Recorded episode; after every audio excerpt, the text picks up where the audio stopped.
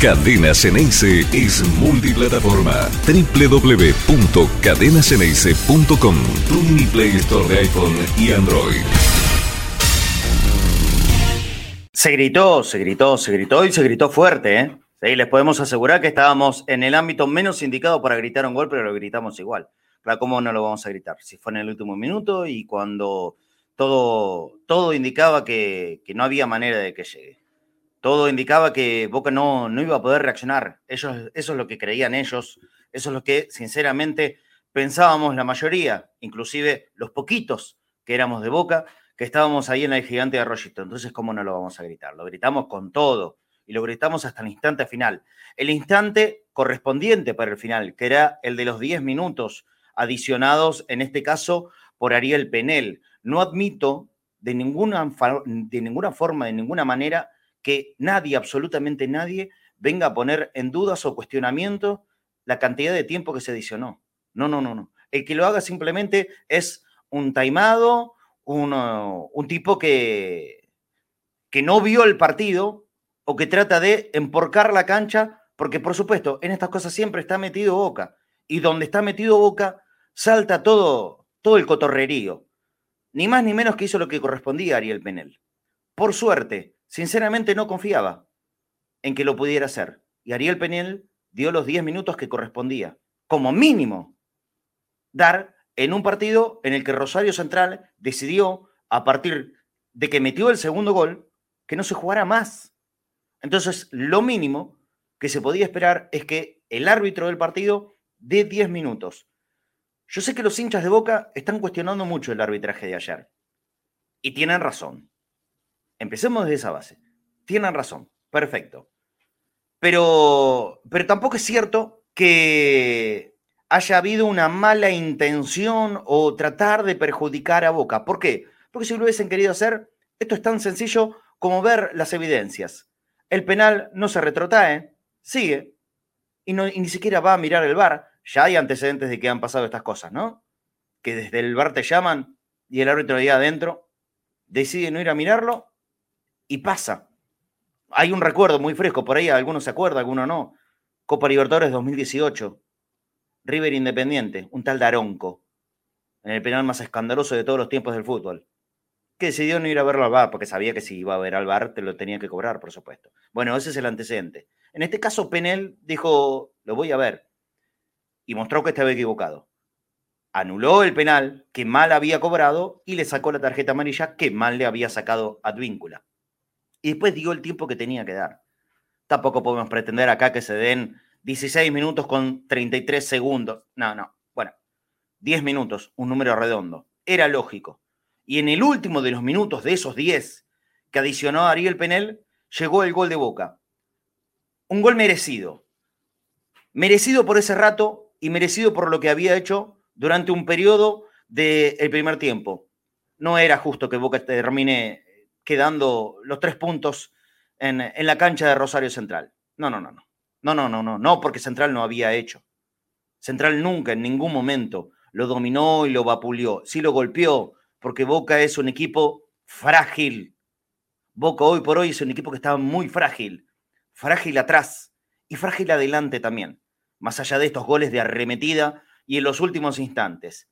Nosotros vamos a seguir levantando la bandera de la esperanza. ¿Por qué? Porque sí porque sí, porque queremos tener, aunque sea un mínimo argumento, para pensar que esto de los últimos dos partidos, de los goles en el suspiro del final, no fueron por casualidad. Hay algo, algo se está creando, algo está empezando. Quiero pensar eso. Quiero creerlo de esa manera.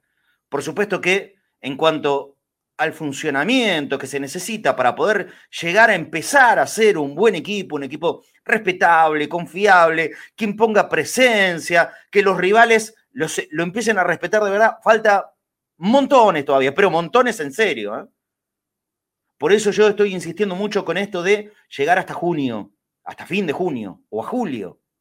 Hay que llegar y hay que llegar con la mayor compostura posible con un Boca clasificado, octavos de final de la Copa Libertadores y bueno, por supuesto, a esa altura ya este campeonato que se está jugando será historia, ya habrá un campeón, en el cual por supuesto que, que Boca está lejísimos. la consigna que armamos el otro día para el Entrebosteros tenía que ver más que nada con la posibilidad de una reivindicación futbolística y anímica del equipo. A ver si podía llegar, si con un triunfo en Central, a partir de esos tres puntos, se podía empezar a pensar en algo más grande para los partidos tan importantes que se vienen. Del campeonato River Racing en la Libertadores Colo Colo en Chile. Eso tenía que ver. Por supuesto que yo también entiendo que es algo casi imposible pensar en campeonar. Sería, sería una locura y muchísimo más que un milagro. Pero Boca sí, por supuesto, que tiene obligación de levantar, de salir de esos puestos tan bajos de la tabla de posiciones. Eso sí, y nadie le va a sacar la obligación que la tiene y la seguirá teniendo. Y yo confío en que lo va a terminar levantando.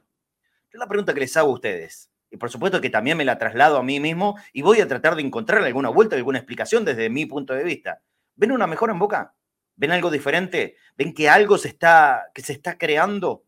¿Ven aunque sea ratos mejorados en la versión respecto de lo que era el, este mismo equipo con estos mismos hombres cuando lo dirigía el negro Ibarra, que en este periodo corto, hoy, 14 días, que es el técnico Boca Jorge Almirón, yo un poquito sí, un poquito, pero un poquito sí. Y creo que mejoró en la parte que por lo menos en esto me hago cargo, yo insistía mucho que era un déficit enorme de este equipo, que es la elaboración del juego, el juego interno, por el medio. Por supuesto que esto no es para exagerar, ni mucho menos. Pasa que ver que el equipo da 2, 3, 4, 5, 6 y hasta 8 o 10 pases seguidos es novedoso. Bueno, tenía que ver con una carencia absoluta en el, en el periodo anterior respecto de esta forma de jugar. Ahí se mejoró, pero atrás empeoró y adelante aflojó también. Entonces, seguimos teniendo un equipo descompensado, de mandíbula frágil y de mano blandita. Mano blandita que por lo menos en los últimos dos partidos, contra el Pereira y contra Rosario Central, ayer, ahí en ese escenario símil Vietnam que plantearon en el gigante de Arroyito, Boca pudo sacarla. Casi cayéndose, ¿eh? pero sacó la mano. Y fueron dos cross. ¿eh? A uno lo volteó y al otro lo dejó turuleco, diciendo pavadas en los finales de partido. Por suerte la mano la sacó. Y no es poco en este panorama no es poco. Entonces, me invita a pensar que si mejora, si si profundiza en estas leves, leves cosas que yo estoy viendo positivas en 15 días de trabajo de Jorge Almirón, si entiende que tiene que reafirmarse en la defensa, que no se pueden cometer tantos errores colectivos e individuales, porque pareciera que toda pelota que está yendo al arco es gol y no necesariamente la responsabilidad de esa absoluta del arquero, ¿no? No, no. Cuando decimos cada pelota que va al arco de boca es gol, tiene que ver con un problema de todos, de todos, incluso de los que no participan de la fase defensiva. Cuando los goles son en contra, la responsabilidad está también en el equipo, por supuesto. Y arriba está blandito. Arriba estamos desperdiciando los nueve. Hay algo que está pasando, ¿eh? Y no es bueno. Ayer Merentiel, en el que todos apostábamos una gran dosis de confianza, jugó exactamente igual que Benedetto en los últimos partidos. ¿Qué quiere decir esto? Estático, comido por los centrales y prácticamente no tocando, por la, no tocando la pelota. ¿Esto es casualidad? No, evidentemente no. Evidentemente no pasa por un hecho fortuito. Pasa porque el equipo no está jugando para elevar la figura de su número 9. ¿No es cierto? Bueno, entonces ahí tiene que trabajar. Si vos te armás con la parte del tronco del cuerpo, pero tenés la cabeza completamente descubierta y los pies también destapados, es difícil, no funciona. Tiene que ser un todo, tiene que ser compensado. Armarte desde el medio y a veces te puede dar resultado si haces que los de arriba metan goles.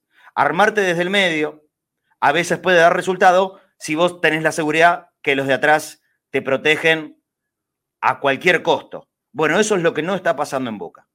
Pareciera haber una pequeña, pero pequeña, mejoría en el armado, en el tránsito de pelota desde el fondo y hasta la parte delantera. Pero en la última parte del fondo y en la última parte de la delantera estamos, estamos blanditos todavía. Ahora por primera vez Jorge Almirón va a tener cinco días consecutivos para trabajar con su equipo. Hablar, especificar en cosas tácticas, también en lo técnico. Es evidente, ¿no? Cuando vemos las imágenes de la tele que lo enfocan directamente al técnico de Boca, se, ve que hay, hay mucho tema que lo fastidia, que lo enoja, y no solamente tiene que ver con el ordenamiento, sino con eh, pretender actitudes mucho más agresivas de algunos jugadores de Boca. Ah, eso también, ¿eh? Eso también. Necesitamos volver a ver un Boca agresivo, un Boca que imponga respeto, pero no desde el patoterismo. Yo no pido patoterismo, ¿eh? no pido eso, pero un Boca que se plante. Cuando reiteradamente tu técnico tiene que marcarle al que lleva la cinta de capitán, dale, pa, hablale al árbitro, hablale al árbitro, sos el capitán. Hay algo que está fallando. Yo creo que Paul Fernández es un buen jugador que no está en un buen momento. Yo creo que Paul Fernández seguro es una influencia muy positiva adentro del grupo y para el afuera también se, muestra como, como, un tipo eh, contemporizador de todas cuestiones y, seguramente es un pibe bárbaro, ¿eh? no lo conozco, jamás crucé palabra. Seguro que es un pibe bárbaro. Yo no dudo de todo eso. Ahora, de lo que también estoy seguro es que no tiene el temple para ser un capitán de boca. Capitán de boca, ¿eh? No estoy hablando de un capitán de cualquier otro equipo, estoy hablando de un capitán de boca. Toda la vida crecimos con otro tipo de capitanes. Para ser capitán, para llevar la cinta con la camiseta de boca, necesitas otro temple. Esto no lo va a hacer menos jugador, no lo va a hacer menos importante, no le va a sacar la preponderancia que tenga dentro del grupo, nada. Es otra cosa. Tiene que ver con la influencia dentro del partido y cómo te tenés que manejar desde el temperamento a Boca ahí algo le está fallando también. Por supuesto que el 100% de responsabilidades no pasan por Paul Fernández, pero Boca tiene que encontrar un líder, un líder que se imponga dentro de la cancha con personalidad. Ya esto lo hablamos un millón de veces. Boca es el clásico del mundo. Boca es el clásico de todos. Por eso, y hago un pequeño entre paréntesis, por eso me gusta tanto ganar los campeonatos locales. ¿Entienden? cuando lo planteo de esta manera, porque todos nos detestan, nos detestan, nos odian, nos quieren ganar, nos, nos plantean guerras, por eso quiero ganarles a todos acá. Por eso me encanta salir campeón y por eso lo festejo tanto salir campeón en el ámbito local. Y por eso realmente me parece una locura, un disparate y una gilada descomunal cuando algún hincha de boca dice, los campeonatos locales no valen nada. Bueno, evidentemente le cuesta mucho. Capaz que no le anda la tele cuando Boca juega de visitante. No sabés cómo la pasamos nosotros de visitante, ¿eh? Y no sabes cómo la pasamos ayer en Rosario. Me gustaría, me gustaría que nuestros jugadores, los que defienden la camiseta, impongan un poquitito más de personalidad. Y no estoy diciendo que no lo hayan tenido, lo tienen tal vez a su manera.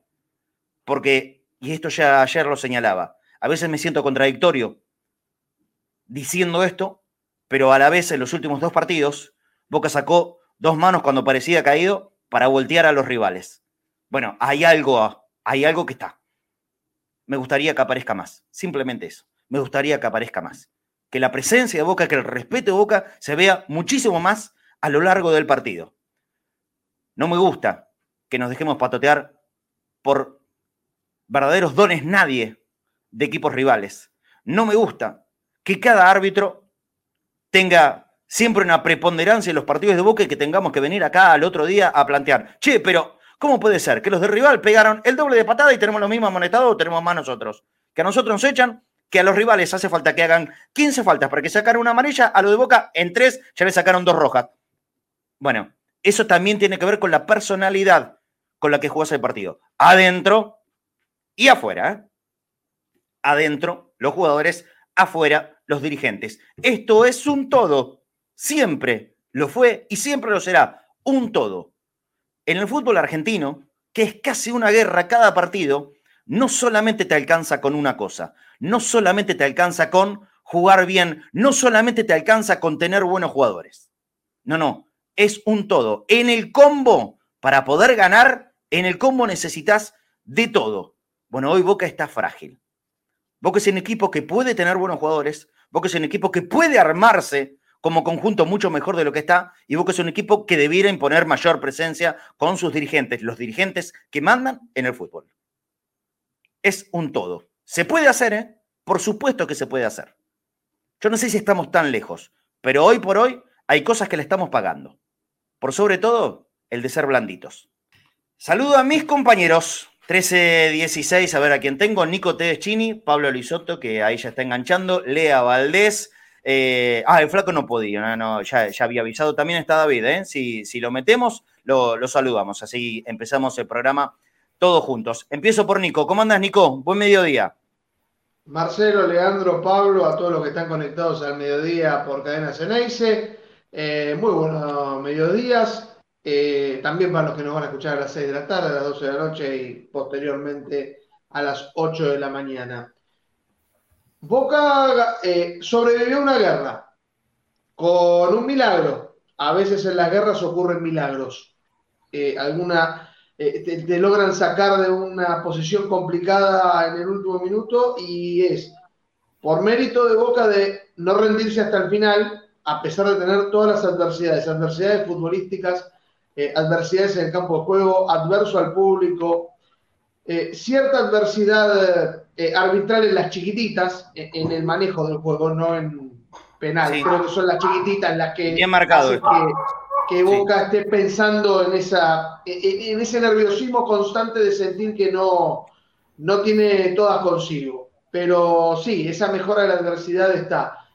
Yo siento que también nos han marcado algunas debilidades. Eh, si bien se disculpó el chico Giacone, no deja de tener mentira en esto de señalar eh, el punto flaco en el lateral izquierdo y en el central, en Valentín y en Barco, defensivamente, que así llegó el primer gol.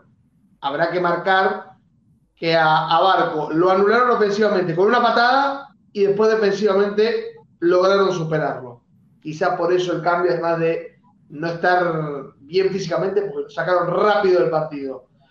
Pero Boca logró imponerse. Logró imponerse más que nada porque quien tiene que hacer ese control que vos decís del mediocampo a la ofensiva no está funcionando. Se llama Oscar Romero. Y el que tiene que hacer la transición defensiva para que no se sufra tanto Alan Varela tampoco está funcionando. Y se llama Paul Fernández.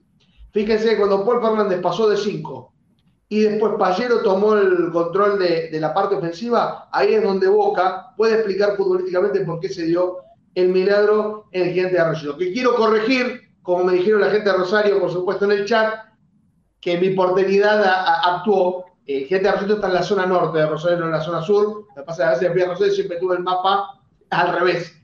Y tenía indicado eso como el sur, pero en la zona norte tienen razón. Pero bueno, Boca se fue de Vietnam Habrá que ver si hizo mejoras o como aquel eh, ejército que invadió agarraba un pico para después retroceder.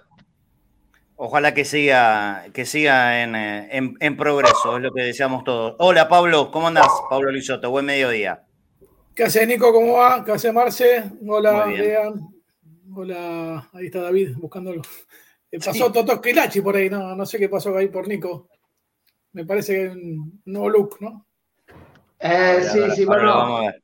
Perdón, es mi nuevo look ¿eh? constante, es mi look de siempre. El problema es que como tenía mi peluquero de vacaciones, pasó un tiempo muy prolongado, pero en general este es mi corte con lo que mi familia me dice que parezco ser humano. Estamos bien. Bien, Pablo. Eh, mira, yo creo que Boca el otro día, en un partido que fue muy parejo, se complicó solo en, eh, fabricando el gol, el segundo gol de Rosario, eh, que se la bancó en esa batalla. Eh, hace tiempo, te diría de. No, me acuerdo antes, corríjame si me equivoco, pero parece que después de aquella final escandalosa del 2015, está todo muy caldeado. Cada vez que Boca va a jugar a Rollito es ese mismo clima. Yo me tocó vivirlo precisamente después de, esa final, que Boca juega contra, contra el equipo de Chacho Cubé, que justamente peleaba el campeonato local y, también hubo un clima muy caliente, que en ese momento el Chacho salió a mitad de la cancha y calmó todo.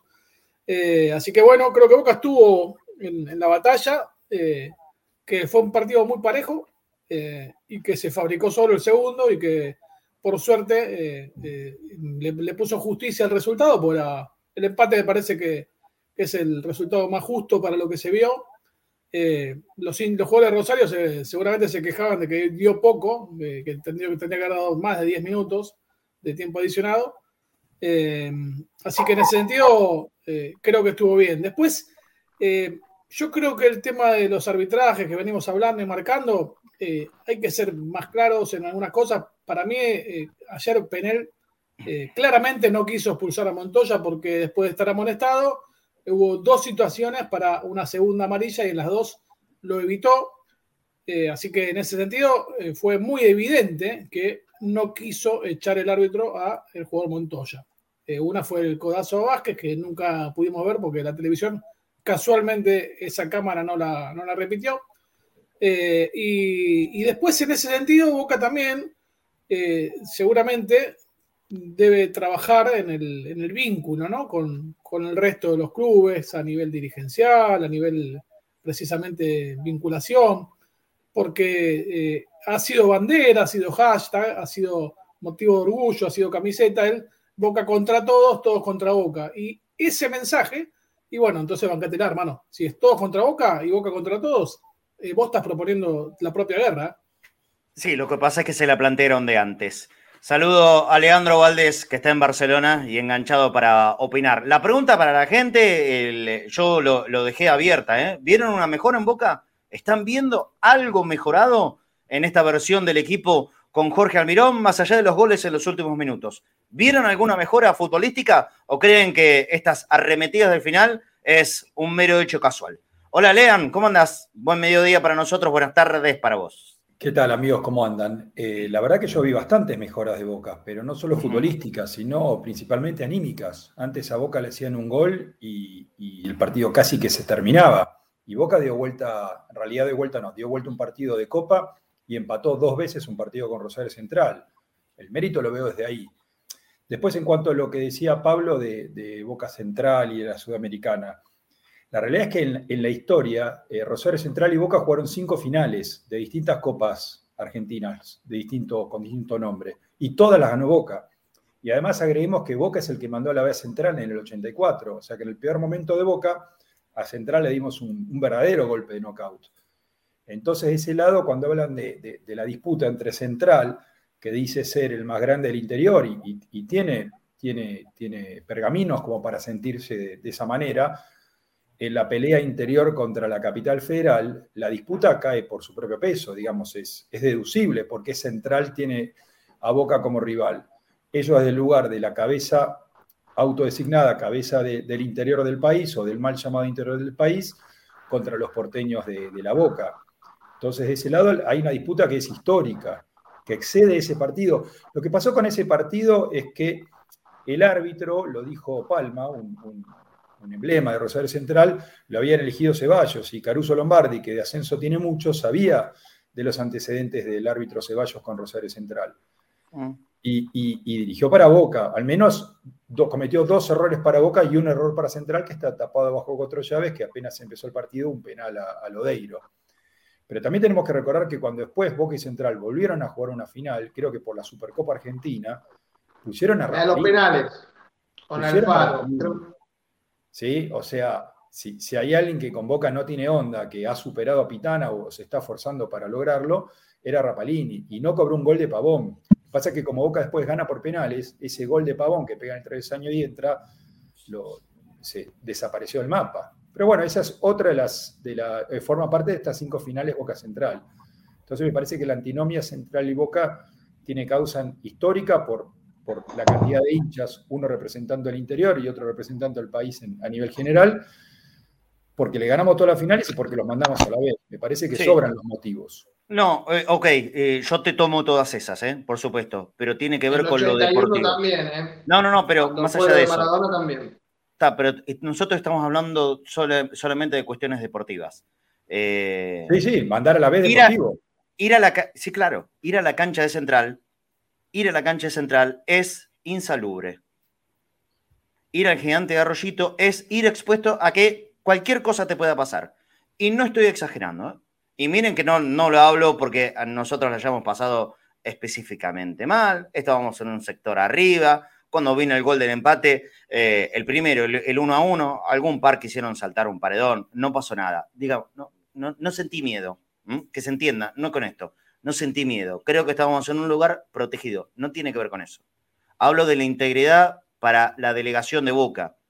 La delegación de Boca. Yo no sé qué pasa con otros equipos. Sí, bueno, vemos lo que pasa en cada Central Newell, Newell Central, ¿no? Ellos eh, viven como casi un hecho folclórico y hasta para reírse, que recontra caguen a piedrazos a cada, a cada micro, como si no fuese un peligro en sí mismo todo eso. Una tilla, un vidrio, la misma piedra, que lo puede matar a alguien. En Rosario pareciera que hay eh, libre albedrío para todo. Es una locura. Ayer le faltaban tirar a los pibes adentro de la cancha. Al nene chiquitito, digo, lo tiraban de cabeza para adentro. No estoy exagerando. No, estoy exagerando. El córner de Payero, había cuatro policías con escudo. Pero iba, para un córner. de juego. Iba de juego. Esto, eh, hablaban de la Copa Argentina. Esta situación que vos describís, Marcelo, también pasó en la Sudamericana 2014. Cada uno de los que hacía de prensa. Pasa no es siempre. no porque te dicen, es por la situación actual de Rosario. No, no, no. Eh, esta situación futbolística, en, generalmente en el Estadio Gigante de Rosito, ha ocurrido y ha ido incrementándose con el tiempo. Pero ya en la Sudamericana 2014, antes de que hubiera Copa Argentina y toda esta situación de Ceballos, también la pasaba muy mal la. Nico, pasa siempre en Rosario. Nosotros hablamos el viernes ¿eh? de las historias que teníamos yendo a la cancha de Rosario Central, que la policía, que, te, salían de la nada por la, calle Galicia, por la calle Avellaneda. Es bravísimo, es muy violento ir a la cancha de Rosario Central es el estadio más inseguro de la Argentina. Y conozco todos los estadios de la Argentina, o casi todos. Es muy violento. Es una situación muy violenta ya hoy por hoy entrar a una ciudad que amo, porque después de Mar del Plata y de Buenos Aires, que es donde vivo, la ciudad que más fui en mi vida es Rosario. Amo Rosario. Me encanta Rosario. Me gusta casi todo de Rosario. Ahora, cada vez que sé que tengo que ir a la cancha de Central, sé que voy a un ámbito violento. Lo sé perfectamente. Voy a un ámbito violento, cosa que no me pasa en Newells. ¿Qué quieren que le diga? Y tampoco es que en Newell la pasa todo bárbaro, ¿eh? Pero en Newell no me pasa. Cuando vamos a la cancha central, no sabes de dónde te puede venir el piedrazo. Sí, Lean, que levantamos la mano. En esa, en esa Sudamericana 2014, que es previa a Ceballos, por eso yo, yo quiero remarcar que no es por la Copa. Eh, no, por supuesto que no. No, no, no. lo, lo, lo, bajaron de un cascotazo a Orión. Y si no recuerdo mal, Vigliano en el árbitro le fue a pedir por favor que, se levante, que juegue el partido. Lo, mismo que Romero hoy, eh, ayer, digo yo. O sea, le fue a pedir. Es que a Romero no lo bajaron, a Orión sí lo bajaron. No, un petardo. Sí. Sí, No, no, no. Lo, de Orión fue más grave en vez. Sí, sí, fue grave porque era, eh, tenía un corte. A ver, eh, se han suspendido partidos. Lo de Orión fue con puntería. Claro. Se han suspendido partidos. Es que ayer le arrancaban a, a Pallero también, era un tiro al blanco. O sea, si le pegaban a Pallero también era igual. ¿Cómo se tiene con cuatro policías con el, con el cubo? Hay, hay, no, aparte que no pudo patear, pero hay, lo que digo, hay libre albedrío. En Rosario o en la cancha de Central específicamente, pareciera que cualquier cosa puede pasar. Ahora voy a empezar a leer muchos mensajes de la gente respecto de la pregunta que estoy haciendo y la mayoría va hacia el lugar que le ven mejor a esa boca. Primero saluda a David. Hola David, ¿cómo estás? Bienvenido. Buen mediodía. ¿Qué tal? Buen mediodía para todos, chicos. Eh, yo lo que me pregunto con respecto a esto es si va a haber alguna sanción para el estadio de Central. No creo. Si hubiera pasado en la bombonera, ¿no? Olvídate. Que, hubiera algún fiscal seguramente hubiera actuado de oficio. No sé. No, eh, no, me parece que es grave lo que pasó en cancha de Central. No, no tiene que quedar en una anécdota. Hoy veía todos los programas deportivos haciendo referencia a estas situaciones que estamos nombrando nosotros pero sin una sanción me parece que va a seguir sucediendo. Eh, por otro lado, con respecto a lo que hablaban al principio de, si, notamos alguna mejoría en el juego de Boca, particularmente la noto, me parece que Boca está jugando un poco mejor, está intentando controlar un poco más el juego, ser un poco más eh, dominador del, del, partido con respecto a lo que era antes, que a lo mejor era más un juego donde se dependía de un pelotazo a Villa o de un pelotazo a algún delantero, se saltaban líneas. Hoy me parece que Boca intenta jugar un poco más por abajo, poner un poco más de dinámica, ser un poco más eh, directo en sus ataques, con, algunos errores, ¿no? Como, como vimos ayer, por lo, por lo pronto que es que, que hace que está este técnico nuevo, es lógico que también haya errores, pero sí veo veo una mejora y sobre todo los goles de Boca para llegar a los empates eh, o, a dar vuelta al partido el otro día llegaron por jugadas colectivas, que eso me parece que no fueron, eh, no, es que Boca fue a la carga barraca y logró el empate. Lo fue a buscar, lo fue a buscar a lo Boca, pero con, la pelota por abajo y con tratando de darle un sentido al juego. Así es. A ver, voy a leer eh, unos cuantos mensajes. ¿eh? Antonio 29 dice, perdón, perdón. De a poco se va, se ven cosas en boca. Dora Allende, Allende, perdón. Sí, se está mejorando, triangula, van para adelante. Se ve una mejora, sí, dice Cristian Aguirre. Aníbal Medina se ve más agilidad para esquivar encendedores. Eh, vi una pared de podia víncula, me emocionó, dice pibe goalkeeper. Rodrigo D, hay mejoras, pero todavía no se entiende el por qué juegan algunos jugadores. Gustavo Díaz, sí, Marce, se nota el cambio. Lo que sí estaría faltando, solamente a mi gusto, es sacar a Paul y que entre Medina o X. Mejoró con cuatro volantes, dice SH. Denis Damián con 25 minutos de aceptable nivel futbolístico, ¿nos conformamos? Boca juega mejor, muchachos, dice Marcelo Casares, o Cáceres, mejor dicho. Obviamente no juega como queremos. Fernando Liorno o Iorno se nos abrió un poco el, la suerte. es una buena señal. Eh, Facundo Pérez, yo lo banco al Mirón, agarró en mitad de temporada con pocos entrenamientos, se vieron cosas positivas pero hay que darle tiempo, ojalá que los resultados acompañen.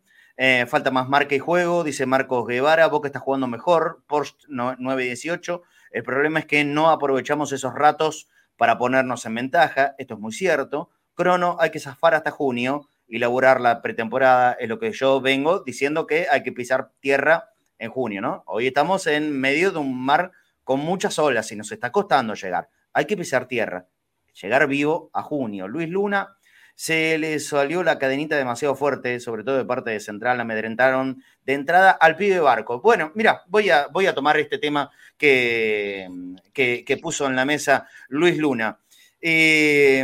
45 eh, minutos jugó ayer Barco. Yo creo que fue un jugador absolutamente condicionado por los jugadores de Central, por Miguel Ángel Russo en particular, que mandó a hacer eso, y, los compañeros de Boca no lo cuidaron. Los compañeros de Barco no lo protegieron. Es lo que pienso. No lo protegieron como debían. A Barco en la primera acción de partido le dieron una patada de amarilla. Hay que protegerlos, ¿eh? Es chico, pero es bueno. Los jugadores grandes de Boca son los responsables de proteger a su joyita, la que es el pibito, pero hay que protegerlo. 45 minutos salió. En el gol de central, el que abre el partido, ya estaba condicionado, ya estaba con la tarjeta amarilla. Él sabía que ante el menor roce, la cancha se venía encima y lo echaban. Creo que ahí hay gran parte de la razón del primer gol de Central, el de Giacone, que fue un golazo, dicho sea de paso. Ahora vi la repetición ayer, le di responsabilidad a Romero. Me no, es un golazo. No, no tiene nada que hacer Romero. Fue un balazo. No tiene nada que hacer. Ahora, sí es claro que Boca no lo marca como, como correspondía. Ni Barco, que estaba condicionado, ni ningún compañero que lo respalde. A Barco van a tener que cuidarlo y lo vamos a tener que cuidar nosotros, ¿eh? Porque lo de enfrente no lo van a cuidar. Lo van a ir a buscar como hizo ayer Rosario Central en una manifiesta maniobra del técnico Miguel Russo, que ayer tiró toda, pero toda la carpeta de su pasado pincha rata a la cancha. La tiró toda. Toda, ¿eh? La tiró toda. Desde esta acción que estoy diciendo para con Barco en particular y después en la payasada que entró a hacer para pseudo cagarse a trompada con Penel. Toda mandó Miguel, ¿eh? Se la mandó toda. En Boca era una carmelita descalza cuando tiene que jugar contra Boca, y ya le había pasado cuando era técnico de San Lorenzo, saca toda la ramificación de las carpetas, de las más sucias que tiene. Bien, Miguel, ¿eh? Un abrazo grande. Sí, Leandro, que levanta la mano. Sí, te, eh, a propósito de lo que decías de Barco, eh, la primera jugada que, que Giacone lo pisa y después se le escapa y dice que lo mandaron a buscarlo, ¿no? Que, o sea, lo confiese y después da marcha atrás en su propia declaración. Eso también hay que hablar de, ¿no? Que cómo pecó de, de, inocente, cómo, se desubicó con un colega, ser un colega. Eh, lo que faltó, para mí tiene nombre y apellido, se llama Marco Rojo, porque si Marco Rojo hubiese estado al lado de Barco y hubiese visto esa patada, es el primero en salir corriendo y no agarrarlo, no, no te digo agarrarlo del cuello, pero ir a buscar al jugador central. Sí. Porque si a los 10, a ver, esto es como los encendedores a Pallero cuando fue a patear el córner apenas empezaba el partido. No es algo que es casual, pasó sin querer. A ver, La gente estaba ahí para tirar encendedores. No es que de repente pasó un kiosquero y vendió encendedores para todos y, todos lo lanzó. Cuando vas a la cancha de Boca, te hacen sacar hasta las monedas. Y ayer parece que había una, tienda Vic al costado del estadio para vender encendedores. Eso, ¿Cuál? Eso, eso por un lado. Y, por otro lado, eh, la patada que le pegan a el, pisotón más que patada, porque dejan la pierna, que le hacen a Barco, no hubo respuesta de Boca. Y acá es donde personalmente le caigo a Paul. Porque Paul, y no hablo de lo futbolístico, hablo de algo más importante, es el capitán. Entonces Barco se tiene que sentirse protegido por su capitán. Y si lo pisan a los 10 segundos y el chico está 10 minutos reñeando porque no se puede recuperar el pisotón y Paul no dice nada y el técnico le tiene que decir anda a hablar, porque después le dieron una murra a Romero, le dieron dos, dos juntas en realidad. Después Romero exagera la, caída, me parece que ahí se equivoca Romero, porque eh, con, una caída normal exponía al rival. Cuando hizo la, caída tan, tan exagerada a lo, a lo, Nacho Fernández o a lo Borré, eh, el árbitro no se sintió como que había exagerado. Pero las dos patadas se las, se las pegaron. Bueno, ahí me parece que Boca falla. Cuando vos hablas de proteger a Barco, es rodarlo bien. Y la jugada del gol, también hay un error. Porque Valentín, Valentini también tiene que cerrar ahí. Hubo mucho espacio entre el 3 y el 6 en esa jugada. Mucho espacio. Si vamos a empezar a hablar de la defensa y los goles, tenemos para rato, Leandro, no solo con el primer gol. Sí, yo, yo hablo solamente de la protección a Barco. Si todos sabemos que está amonestado, si todos sabemos que lo va a buscar, el 6 se tiene que pegar. O el volante por izquierda se tiene que acercar. o sea, la protección no es solo que no le peguen, sino rodearlo futbolísticamente. Yo no sé si hay tanto para hablar. Yo creo que son puntuales los, los, errores de la defensa de Boca en los goles de central y están muy marcados. En el primero es esto que marca Leandro. Coincido plenamente. Eh, por supuesto hay responsabilidad de, Valentín, eh, pero yo no puedo dejar al margen esto de que estaba recontra condicionado. ¿No saben lo que es la cancha, muchachos? Cualquier cosa que pasaba, se, caían 200 leones adentro de la cancha. Estaba recontra condicionada. Entonces vos lo tenés que respaldar. Y Valentini tuvo una actitud de quedarse con los bracitos atrás para que no le pegue la pelota por si tiraban un centro, pero jamás fue a, hacerle la cobertura que correspondía en la parte defensiva. No lo hizo nunca. Entonces, por supuesto que eh, hay una culpabilidad de, Nico Valentini. Que yo les digo, para mí no jugó mal el primer tiempo. ¿eh? Para mí, en el nivel general de Valentini no fue malo. Al contrario, estuvo mejor con la pelota que, que partidos anteriores. Yo no lo vi tan mal. Sí vi lógico el cambio, porque también estaba amonestado y se, era sabido que el jugador que estaba con amarilla lo iba a echar Penel, lo iba a echar. Entonces son correctos, son correctos los cambios en el entretiempo. Y después, en el segundo gol, bueno, por ahí le buscamos la vuelta que quieran, pero el responsable, Nico Figal, ¿qué quieren que les diga? Se deja como la espalda. Se deja o sea, no, hay tanto por ahí. Si quieren, lo metemos a Víncula también, que ustedes ya saben que yo soy el principal crítico de Advíncula. Pero, a ver, centros van a caer toda la vida vos tenés que estar atento hacia donde cae la pelota que no te coma la espalda. Y, lo raro de esto es que Nico lo vio al jugador de central, ¿eh? al que mete el segundo gol. A eh, lo vio, lo tenía relojeado, pero, pero lo perdió. Lo perdió y, acá te dormís una micromilésima de segundo y te las mandaron a guardar. Es una pena, pero por eso yo lo veo con errores puntuales. Porque, a ver, ojo, ojo, ojo con el que diga que, Central lo dominó, lo dominó a Boca. Central no lo dominó en ningún momento. Central fueron cinco minutos y aprovechó que Boca siente mucho los golpes en los goles. Me están levantando la mano todos juntos. y ahora voy a ir de uno. No estoy de acuerdo. Bueno, perfecto. Ahora voy. Boca siente mucho los goles en contra. A Boca le cuesta reaccionar rápido a los goles. En el primer tiempo, el manejo era de Boca hasta el gol de Central. Después del gol de Central, de ahí hasta casi al final del primer tiempo, fue todo de Central.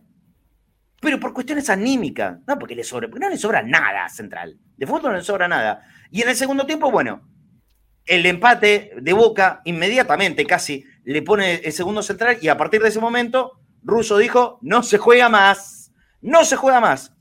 Error, Miguel. Mira, te lo digo a la cara, Miguel, querido, que sos el último técnico campeón de la Libertadores con Boca. Error, Miguel. Si hubieses seguido jugando al fútbol, ganabas ayer. Si vos hubieses propuesto que tu equipo, en vez de hacer tiempo arteramente, tirarse, protestar nada, meterte en la cancha, hacerte el patotero, decir a tus jugadores que se peleen, que saquen el juego de boca, si te dedicabas a jugar, lo ganabas y te diría que es fácil. Te decidiste por la otra opción y te castigó el fútbol. Bienvenido sea bienvenido sea. El fútbol te dio un bofetazo en el último minuto, Miguel. para que lo pienses para la próxima. Podés hacerlo jugar mejor a este equipo. Podés hacerlo jugar mejor. Decidiste no jugarlo. Decidiste no jugarlo, que desde los 25 en adelante el partido se moría, no se jugaba, era solamente pelea, pelea, ojota, agua, Coca-Cola, encendedores, cigarrillos, caía todo la cancha. Decidieron eso. En el último minuto apareció una cabecita para castigar el amarretismo. Si lo jugabas, lo ganabas, pero no lo ganaste, lo empataste. Y casi que es una derrota para vos, estoy seguro.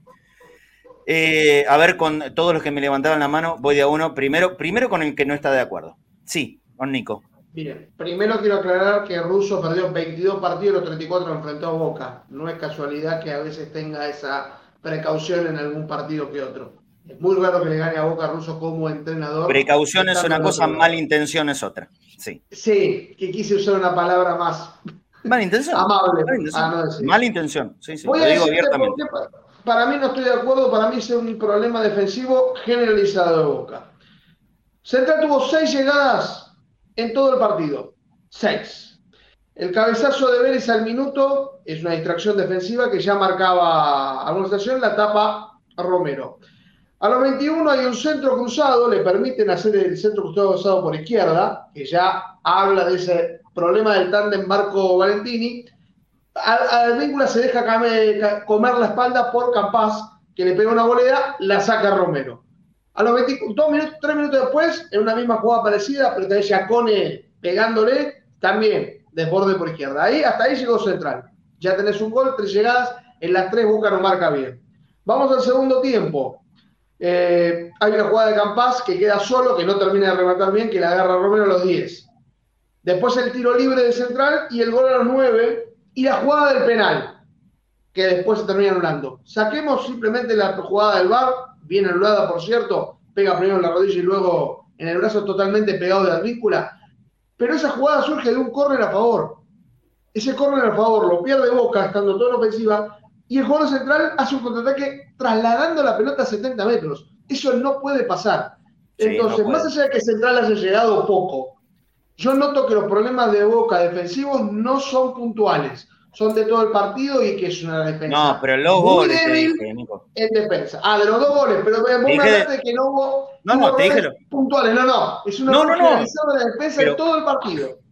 acabo, acabo de hacer una editorial de principio del programa diciendo que Boca es frágil ¿eh? en los extremos, es frágil en Por las eso áreas. me refería a eso. ¿eh? Eh, no, golpea, no, no está golpeando duro porque tiene pocas situaciones, tiene pocas situaciones y abajo cada vez que le llegan casi termina adentro la mayoría. El otro que levantaba la mano era Pablo, Pablo Risotto. Sí, diga. quería agregar algo porque es evidente que no, no, respondí tu consigna inicial y me quedo colgado y quiero destacarlo. Eh, yo sí noto mejorías de Boca dentro de un contexto de emergencia. Como dijimos siempre, Almirón se subió a una Ferrari en movimiento y está el, murallón allá enfrente eh, y hay que doblar a tiempo. Eh, me da la sensación de que en este contexto quiero destacar las cosas que me parecen positivas. A mí me parece que mentalmente el equipo está mejor. El 2 a 1 en otro contexto se derrumbaba, Boca perdía 5 a 1 en un partido como el ayer. Más con esa eh, con ese clima, ¿no? Eh, y lo empató, lo empató en la última jugada, eh, con justicia, pero buscándolo y así jugando al fútbol. No, no era la gara barracas porque algunos criticaban de que el centro de Villa fue largo y lo acomodó Briasco, pero me parece que estuvo bien la, acción del gol y hubo una jugada anterior, también Briasco de afuera, probando, intentando. Sí falta funcionamiento en el sentido de que en Berentil muchas veces metió diagonales a la nada porque nadie se la pasaba que lo que siempre hablamos de que, que juega de nueve, necesita que alguien lo nutra, porque si no, eh, la palabra fracasar es fuerte, pero va a pasar desapercibido todo su esfuerzo. Eh, entonces, en ese sentido, falta trabajo. Eh, ¿De quién es esa función, Pablo? ¿Quién tiene que nutrir al delantero? Para mí, ¿Cuáles son los dos jugadores que tendrían que hacerlo? Para mí, Romero y Paul. ¿Y qué, ¿Y qué delantero que lo acompaña? No, que Romero, el Paul no puede jugar más, tiene que jugar Medina en lugar de Paul. Ese es el problema. ¿Está bien? Eh, porque el problema es que, la, como siempre decimos, la víctima es Varela. Y, obviamente no vamos a pedir que no juegue, pero no sé quién va a dirigir el sábado contra Racing. Pero si Varela lo amonestan, no juega contra River. y a Varela lo van a molestar. El sábado lo van a molestar a Varela. ¿Está bien? Entonces estén atentos a ver quién dirige y a ver qué tan eh, condicionado juega Varela el sábado. ¿Está? O a lo mejor se tiene que haber hecho molestar, como hicieron un par de jugadores de River ayer, uno al borde de una roja, que fue en Díaz para limpiarse, y el otro eh, haciéndose amonestar antes de, recibir el cambio para limpiar las amarillas. En eso también hay, sí, en eso también hay que. Ayer tendría que, haber sido amonestado, a ver, se tendría que haber hecho amonestar, agarrar la pelota con la mano, no, no pegues, pero limpiate, ¿sí? Porque eh, lo van a ir a buscar, vas a ver, no sé qué vamos a dirigir el sábado. Pero sí, hay, hay, algo que en los últimos años también me parece que se está repitiendo y nosotros lo dejamos pasar como si nada. Eh, que estás jugando demasiado clásico antes de jugar contra River. Fíjense en los últimos años. Miren que yo no soy memorioso de aquello para nada, lo, saben, perfectamente. Pero Boca, previo a jugar contra River, está jugando mucho clásico.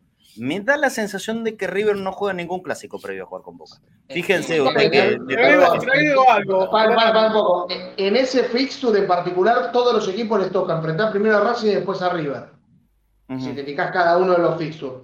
Eh, creo que River no tiene armado de manera de que juegue con Boca adelantan el clásico de Independiente, por ejemplo, y después juega con, Boca.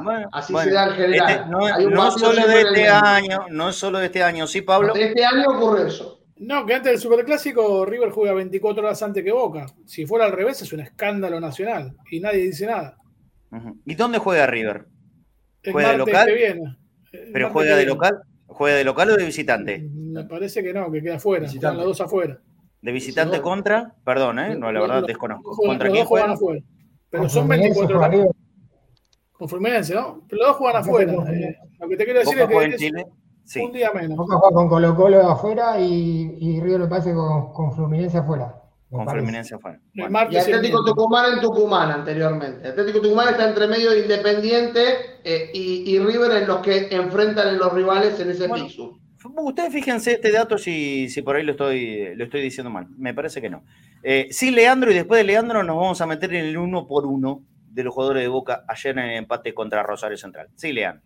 Sí, me quedó, me quedó un detalle del segundo gol de Figal. Em, es muy diestro. Él levanta la pierna derecha de espaldas. Es la, la, justificación a los técnicos que quieren el 6 zurdo. Porque si él en vez de levantar la derecha, levantaba a la izquierda, y, si fuese su pierna hábil, hubiese llegado más cómodo. Pero bueno, tiró, tiró su pierna hábil, lo, agarra al revés y no pudo, no pudo despejarla. Rojo en ese lugar la sacaba, o, Sandes, no sé, cualquier, cualquier zurdo. Eh, me parece que ahí, ahí pecó de, perfil cambiado. Pero por otro lado es cierto que había una distancia. Y, lo que decías de Romero no tuvo reacción al primer gol, si bien el segundo le tiran muy cerca del arco, no, no vuela Romero. No entiendo por qué no, no vuela, no vuela hacia los costados. Eh, no, no, lo hubiese sacado seguramente. Pero Porque le, cuesta, le cuesta mucho. Tiene movimientos lentos. Y, le ha pasado en el gol de Boselli principalmente, porque todos nos quedamos con el gol de Pereira.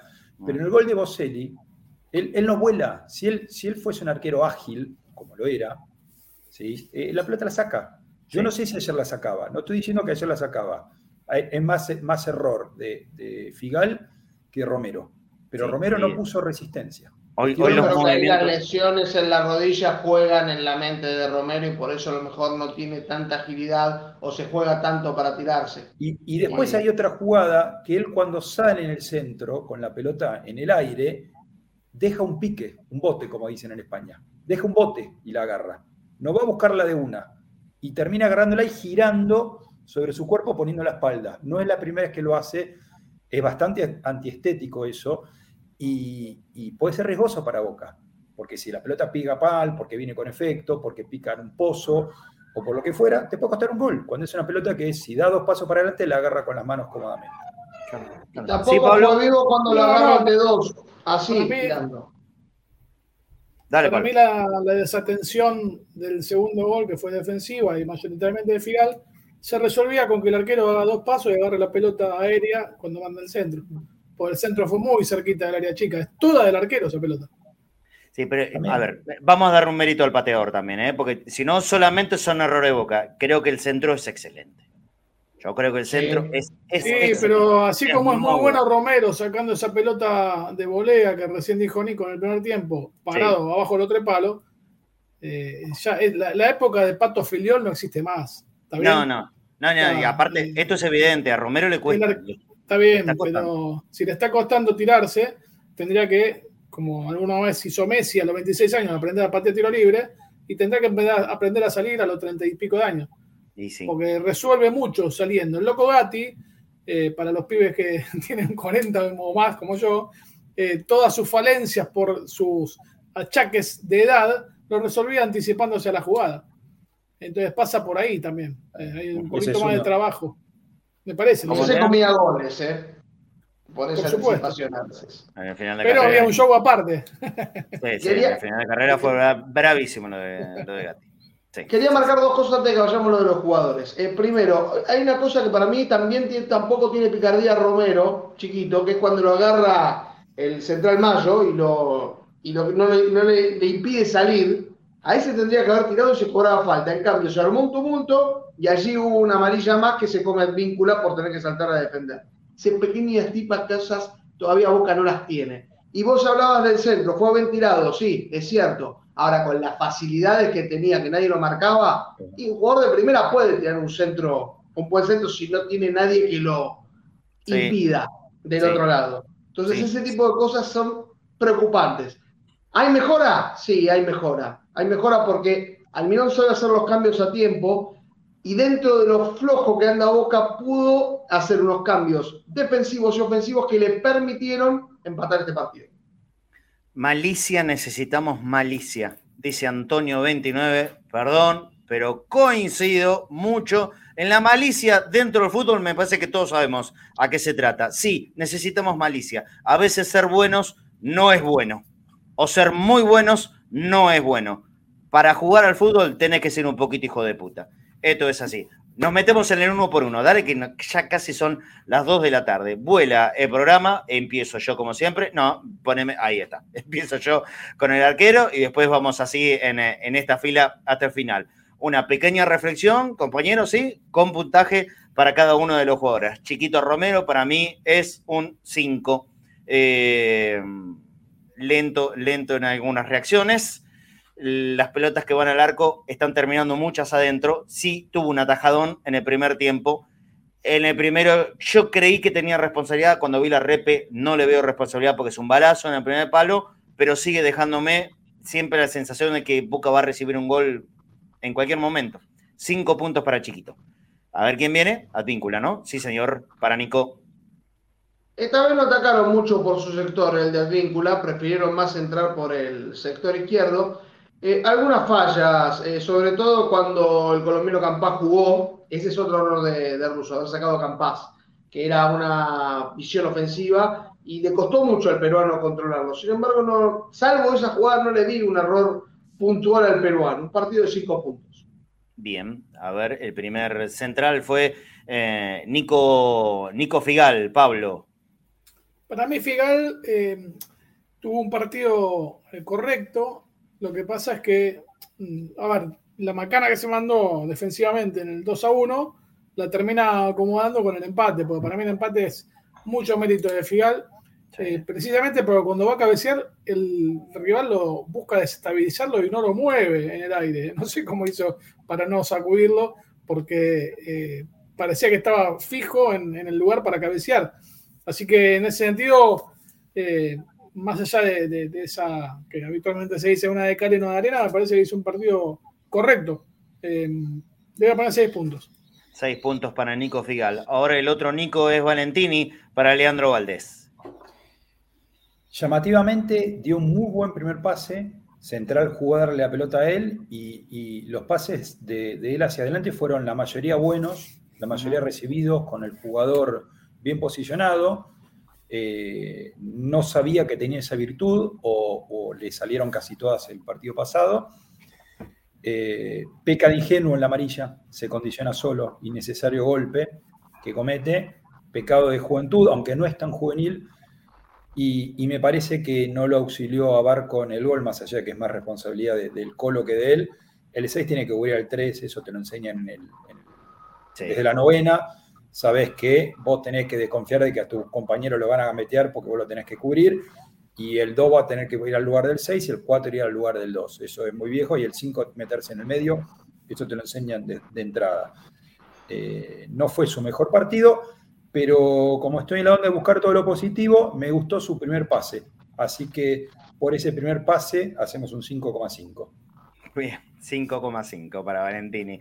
Y, se viene Valentín Barco para David Vázquez. ¿Cómo lo viste al Colo? Bueno, eh, me parece que ya los rivales lo, tienen más lo, están empezando a tener más en cuenta después del partido que jugó el otro día por Copa. Coincido con Leandro que en el gol no hay una buena cobertura de Valentini y lo deja más expuesto al Colo en la jugada, queda, queda como regalado porque eh, no, tenía un jugador eh, que, lo haya, que le haya hecho la cobertura al instante que lo, que lo deja en el camino el jugador central. Eh, jugó solamente un tiempo, jugó condicionado por esa amarilla, creo que en, la jugada del gol también en su cabeza estaba esa amarilla, así que vamos a ponerle un 4, pero eh, me quedé con ganas de, ver un poco más de, Barco. Muy bien. A ver, vamos para la mitad de la cancha. Paul Fernández, flojo otra vez, flojo. Eh, Boca necesita mucha más prestación de Paul en todos los sentidos. Ya marcamos esta cuestión de la seña de Almirón eh, para la cinta, para hablarle, pero el fútbol no solamente es hablar, aunque es una parte hoy cada vez más importante, diría. Pero, pero tampoco en el juego se, termina eh, haciendo cargo de algo que en la función a donde lo mandan a cumplir debiera tener un, un juego mucho más, mucho más importante, mucho más relevante para el equipo. Eh, no, para mí no supera los cuatro puntos, Paul. ¿Saben por qué? Porque le exijo más porque sé que puede dar mucho más, pero sigue sin levantar y ya es mucho tiempo que Paul viene en un bajísimo nivel. Para mí es cuatro Paul. Continuamos con Varela, Nico.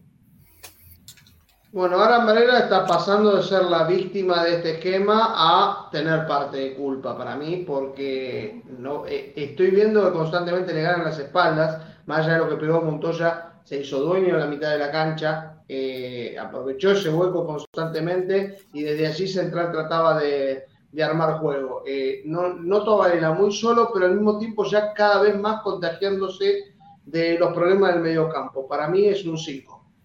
Bien, bien. ¿Quién es el que sigue? Pallero, Martín Pallero, autor del gol del empate de, Boca y, que jugó creo que todo el partido no, salió reemplazado, ¿no? ¿Sabe que ahí entró no, no, no, no, salió, no salió. Jugó todo el partido Pallero. ¿Y cómo lo viste, Pablo? Para mí fue la figura del equipo. Para mí, Pallero tiene que jugar más seguido, lo venimos diciendo acá, o por lo menos yo lo vengo diciendo. Ojalá que, no tenga achaques físicos. No sé qué va a pasar con él la mitad de año, porque tengo entendido que es muy caro retenerlo. Eh, pero a mí me parece que es un jugador muy importante para esta, para dinámica de equipo. Y, y merece tener oportunidades con más frecuencia como titular. Para mí fue la figura con siete. Con siete para Pallero, perfecto. A ver qué le toca a Leandro. Oscar Romero, ¿cómo lo viste al Paraguas? Hace, hace un tiempito que no lo estoy entendiendo al Paraguas. No sé si es algo que le piden, no sé si es algo que, lo hace él.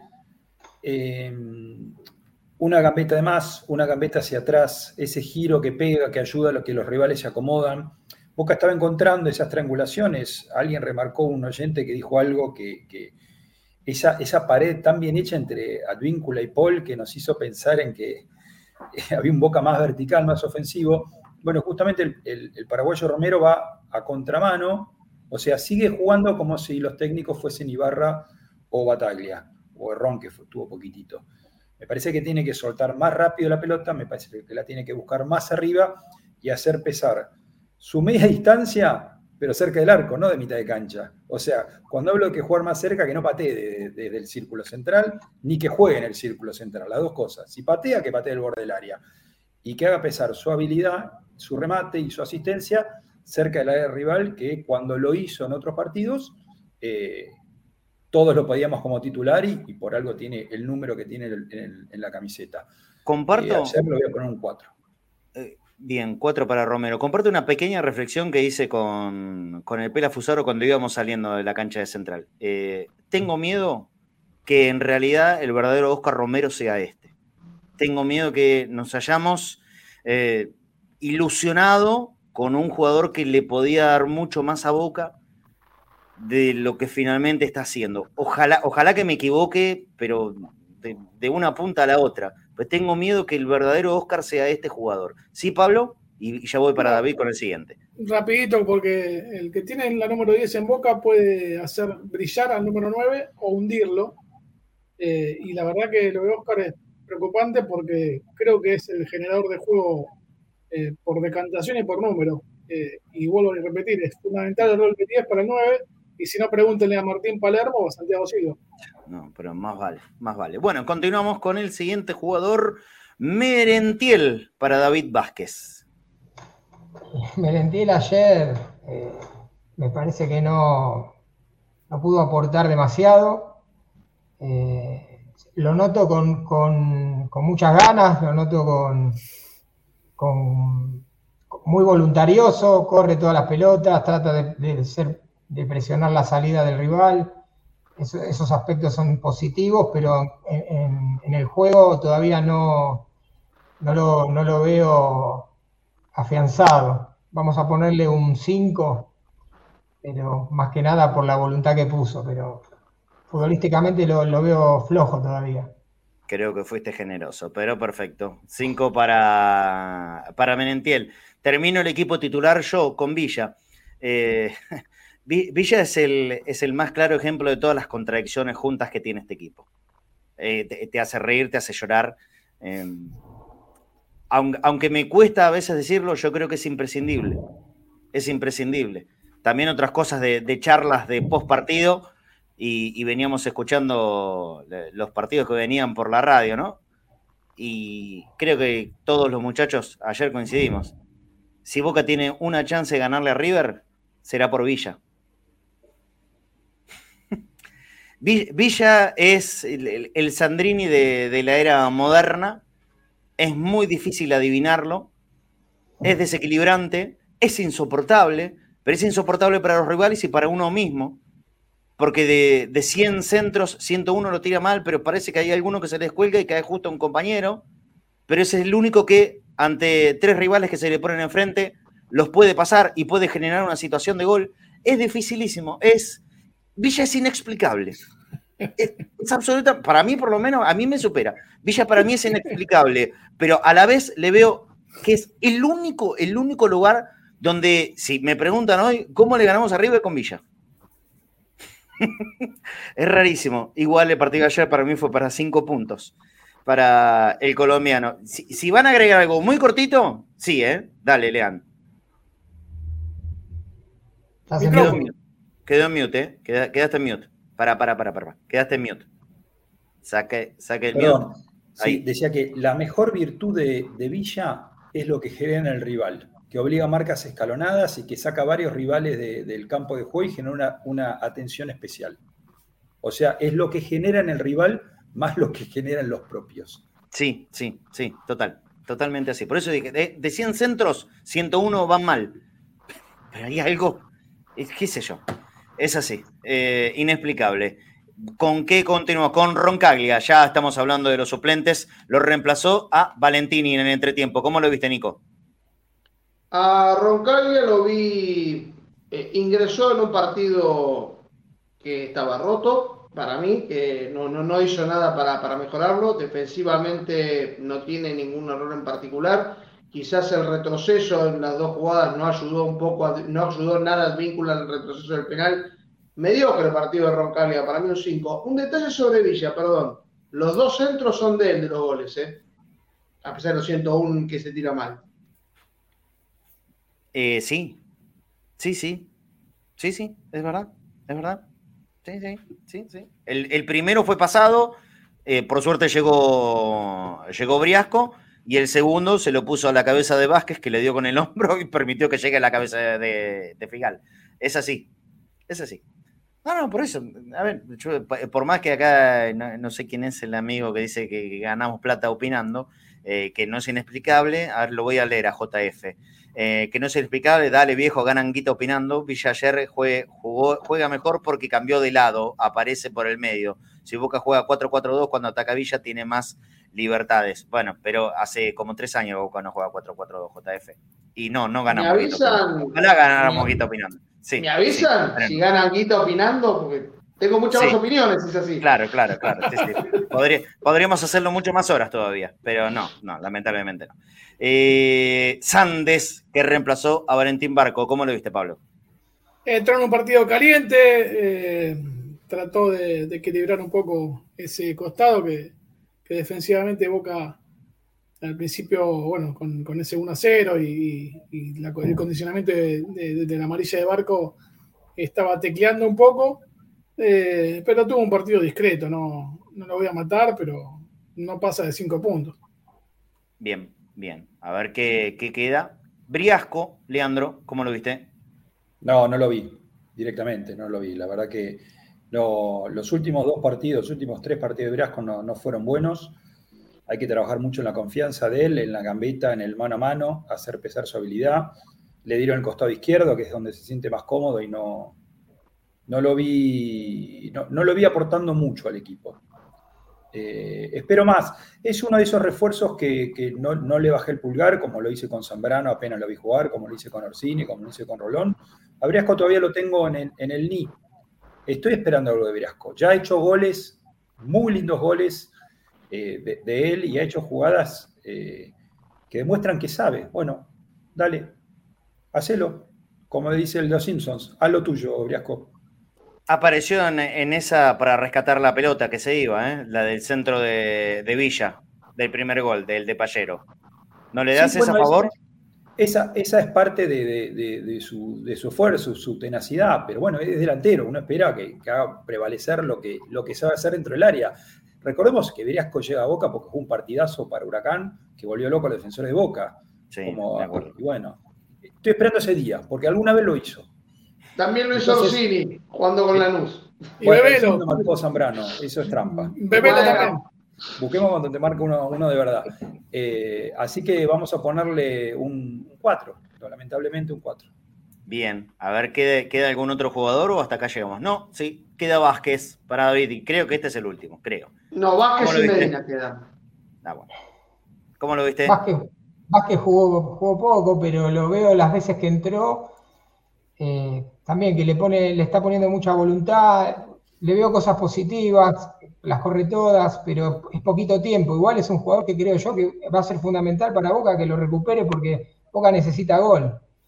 Y Vázquez puede darle gol a Boca. Entonces, eh, hay que seguir, creo que hay que seguir apostando por él. Lo, lo operaron eh, antes de la pretemporada y bueno, eh, también creo que también había caído en un bajón futbolístico por esa pubalgia que lo tenía mal.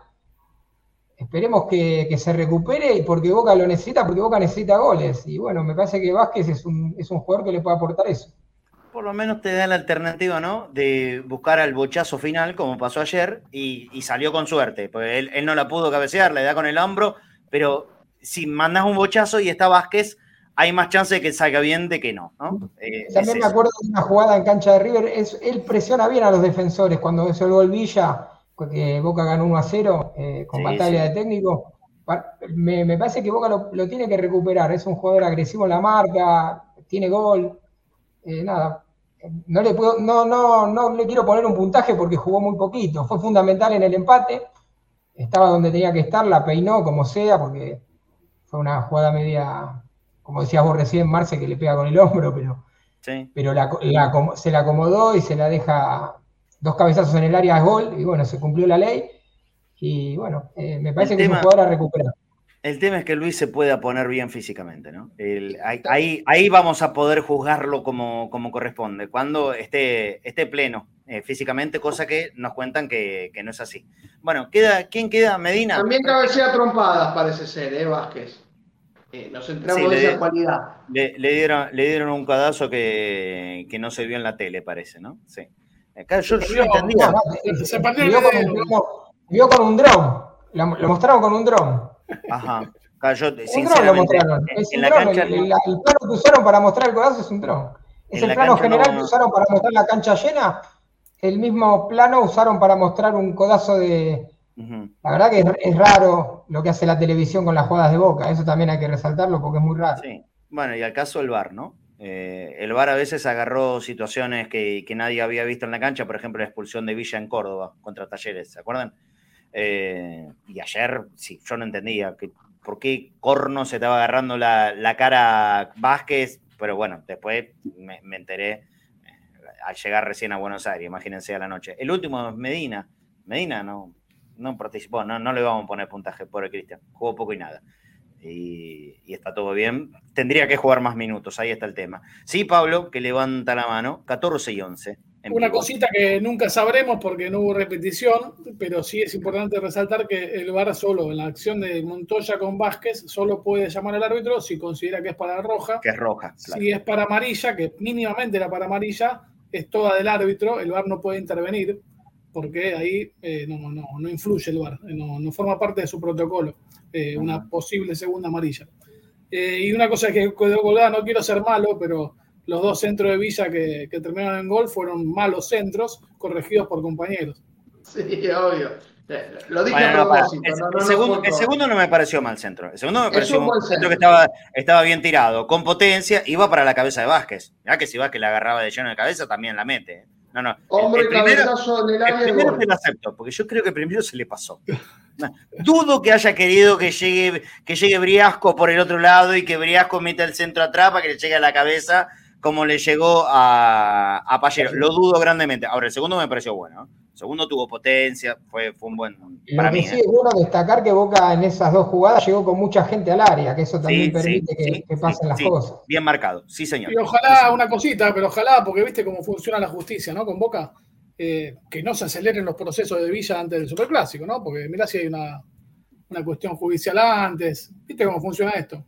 Podría apostar, podría apostar mi casa contra este frasquito de yerba de que la condena para ella va a salir antes del partido contra River. No, la parte, no, la parte judicial, perdón, la parte judicial está indicando que pide, eh, su abogado pidió una demora más, eh, después no ¿Ah, sé si tendrá la información Fafi, pero mm. también habría una oferta en la, eh, para mitad de año en la cual Villa estaría yéndose el fútbol árabe, esto es todo rumores, no se sabe eh, para ese momento ya estaría resuelta la situación judicial, ya sea negativa o positiva. Pero Villa se estaría haciendo. ¿Vos decís que antes de River no? No puedo confirmarlo. Eso sé que hicieron todos los trámites para demorar. Sí, sigue en juego, ¿eh? Sigue en juego el frasquito, el frasquito de yerba. Pero te dije, viste como la justicia, claro, no, hay ningún fiscal, no, hay una Celsa Rosarina. Sí, sí. Entonces, no sabemos. No hay, no hay, no hay. Eh, ¿Qué nos queda? Sí, Leandro que me, que me llamaba para hablar, hay muchos mensajes, mucho Marce, Marce, Marce, no los puedo leer a todos. Bueno, mañana, mañana voy a tratar de leer la mayoría. Sí, lea. del tema Medina. Eh, hay una jugada donde Medina pasa la pelota de, izquierda a derecha y Montoya lo baja sin pelota. Ahí me parece que Medina se tiene que quedar en el piso. Y se tiene que quedar en el piso y se tiene que quedar en el piso para llamar la atención del árbitro. Porque como Montoya vio que puedo revolearlo por el aire a Medina y no pasa absolutamente nada, un minuto después lo revolvió por aire en el mismo lugar a Vázquez. Entonces me parece que ahí esa, esa, malicia o esa picardía. Eso, eso, es el mensaje que nos mandaron hace un ratito. Malicia. Los jugadores de Boca son carentes de malicia. No tienen malicia y los duermen por no tener malicia. Riquelme lo, lo, identificó muy bien. Boca es un equipo inocente. Lo dijo y lo sigue siendo en sí, claro que sí. Boca. Sí, sí, sí, en esto, porque es lo mismo, decir malicia, decir que Boca es un equipo inocente, eh, ah. es lo mismo. Eh, todo lo condicionado que jugó con la amarilla, no jugó condicionado Montoya. Vos fijate. No, ¿cómo va a jugar condicionado si revolvió por el aire a Medina y dos minutos después le dio un codazo sin pelota a, Vázquez al lado del cuarto árbitro? Porque por eso, todo lo, que jugó Arco no lo jugó Montoya. Ya daba lo mismo para Montoya estar amonestado o no. Siguió jugando igual. Pero, aparte, yo no sé si lo habrá mostrado la tele. Ustedes no saben los gestos de los jugadores de central para el árbitro. Para el árbitro, para los jueces de línea. pero los manotazos al aire para levantar. O sea, tribunearon durante toda la tarde. Y eso, me parece que es una constante en todos los rivales que, enfrentan a Boca. ¿eh? Saben que, cuentan con esa veña. En la cancha de San Lorenzo pasó lo mismo. Lo mismo. En dos semanas va a pasar lo mismo también. El Monumental, olvidado. Sí, va a pasar. Y lo de Racing. Adelanto de una. perdón, lo de Racing. Tenemos en la bombonera con Racing. Yo te es en la que- bombonera, es en la bombonera. El tema de visitante es que tienes a toda la gente en contra. Ayer, que Independiente fue más o menos como los anfitriones de los Global Trotters, ayer, pues no hizo nada Independiente. River quería jugar a ver si entraba caminando al arco. No Eh, tiene nada independiente, no, Pablo. pero por eso te digo, fue, eh, aún así, eh, cada jugada violenta, así, para que parecía violenta y dividida, toda la cancha era. Y la televisión, que no encontró el video del codazo de Montoya, repitió cuatro veces una jugada que ni, ni siquiera los Julio River habían pedido full y mostraban cómo supuestamente había habido falta de un hombre independiente contra uno de River.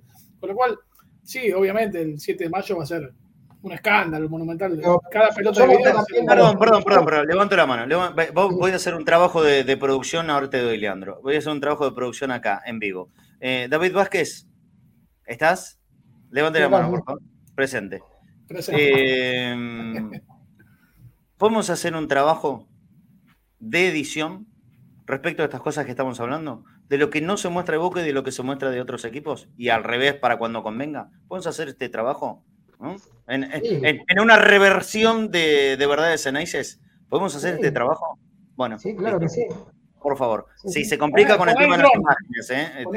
eh, Está El claro que, es que pero aunque sea, ¿no? Pero- sí, y, que- y no con Yo imágenes, pero tengo, que yo tengo una imagen de un Zoom caserito que hice, con fotos donde de se ve que Montoya ayer tira un codazo. Se ve que Bueno. Montoya tira un codazo. No imágenes porque lo tenemos prohibido por el tema de derechos y ya saben que, a ver, a, a Cadena Ceneice pareciera que tienen una lupa especial. Ponemos un segundo de audio de algo que pasa en la televisión y nos cortan.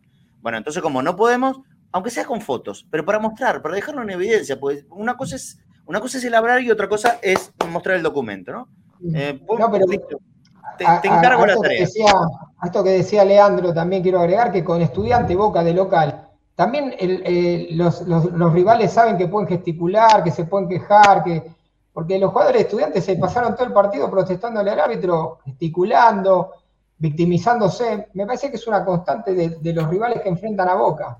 Porque después eh, eh, lo que se encargan los medios de comunicación de amplificar es que Boca robó, porque da la sensación que ayer Boca le robó a Central 10 minutos, que hubo 10 minutos de juego que estuvieron mal dados, cuando en realidad hubo, tenía que haber dado 15 minutos de, de adición. No, pero, pero 10, Lo 10 ponen con. Pereira también. Como Boca convirtió goles en los últimos minutos de esos descuentos largos que correspondían en las dos ocasiones, lo, lo anuncian con el famoso meme que levantan el árbitro hasta que No, lo empate o Nico, hasta que hoy te la dan vuelta, hoy te la dan vuelta. Hay una cosa que fue justicia, que fue algo justo, que, que haya adicionado, porque aparte el que proponía cortar el juego todo el tiempo era central.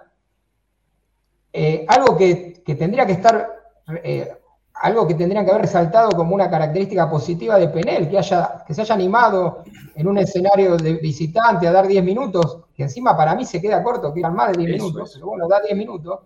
Yo tengo acá cuánto se Es, eh, puesto, eh, te lo, te lo devuelven los medios, ¿no? Como, eh, lo ponen sobre la mesa como, una, como Sí, eh, algo bueno. dudoso. Bueno, pero más allá de lo que digan los medios, más allá de lo que digan los medios, por lo menos Mm. ayer quedémonos tranquilos, que el tiempo que se, se- que se adicionó es, es el lógico. No te van a dar más de 10 minutos. Con 10 Pero minutos. ¿sabes está por qué hincapié Por en más que esto? sea Porque Pereira 18, también. 18,23, 10 minutos Pero está ¿sabes bien. por qué hago hincapié en esto? Porque el árbitro tiene en su cabeza esto, sabe. Los jugadores rivales tienen en su cabeza y saben. Saben que tienen la piernita un poquito, que pueden ir un poquito más allá contra Boca. Saben que pueden gesticular y pueden quejarse un poquito más. Porque después no, nunca van a ser cuestionados. Encima se van y son robados. O sea, es buenísima. Entonces, Bueno, ese problema, ese problema viene no de los jugadores, más allá de que los jugadores no protestan dentro del campo de juego, viene de más allá. Y creo que Marcelo fue claro en partidos anteriores por qué ocurre. Y que no sé si estamos a tiempo de cambiar eso. No, bueno, cu- culpas, culpas propias, culpas propias también. Sí, empieza desde ahí, ¿eh? Empieza de ahí. Eh, los últimos que levantan la mano, Leandro, por ejemplo, y ya vamos a ir cerrando el programa. Sí. Em, no dijimos nada sobre Penel y estamos eh, diciendo que estuvo bien en adicionar 10 minutos. A ver, se quedó recontra corto con los 10 minutos. Para Pero- mí estuvo bien. Pero vamos a decir que bien que dio 10. Debió haber dado más. Yo quiero decir dos cosas de Penel. Primero, cada vez que Boca estaba atacando, levantaba una piedra del piso, que cayeron los 90 minutos. Cuando Boca presionaba, iba a buscar una piedra. Un tacto perfecto. Segundo, voy a nombrar tres penales que no le dio Penel a Boca en momentos claves de campeonatos. Cancha de Boca contra Talleres de Córdoba, una mano de Comar groserísima, partido que hubo 1-0, Boca peleó el campeonato y lo terminamos perdiendo sobre el final con gol de Bebelo Reynoso.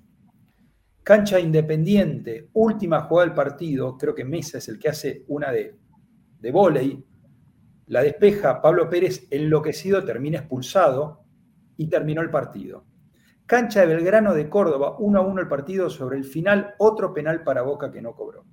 Un tipo que no cobró tres penales de mano, estoy hablando de mano, como para que se entienda, porque quizás no ve, no ve, él nunca ve manos, entonces digo, bueno, como nunca ve manos, no va a cobrar penales de mano. Y ayer cobró un penal que no fue mano.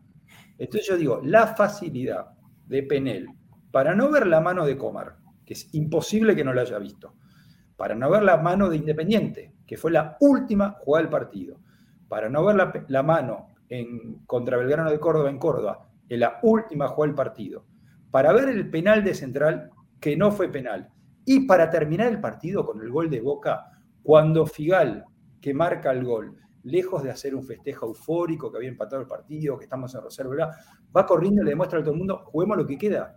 Sí, Boca iba por más. Te lo terminó ese tipo que no cobró el penal, contra Independiente y lo terminó, no cobró el penal con Belgrano y lo terminó, fue rápido para cobrar el penal para Central, te termina el partido con un gol. Porque aparte de los 10 minutos que da... que esto sea 100% casual. No de los 10 minutos que da, si se jugaron 5 es mucho. No, no, sí, los minutos que dio, si se jugaron 5 es mucho.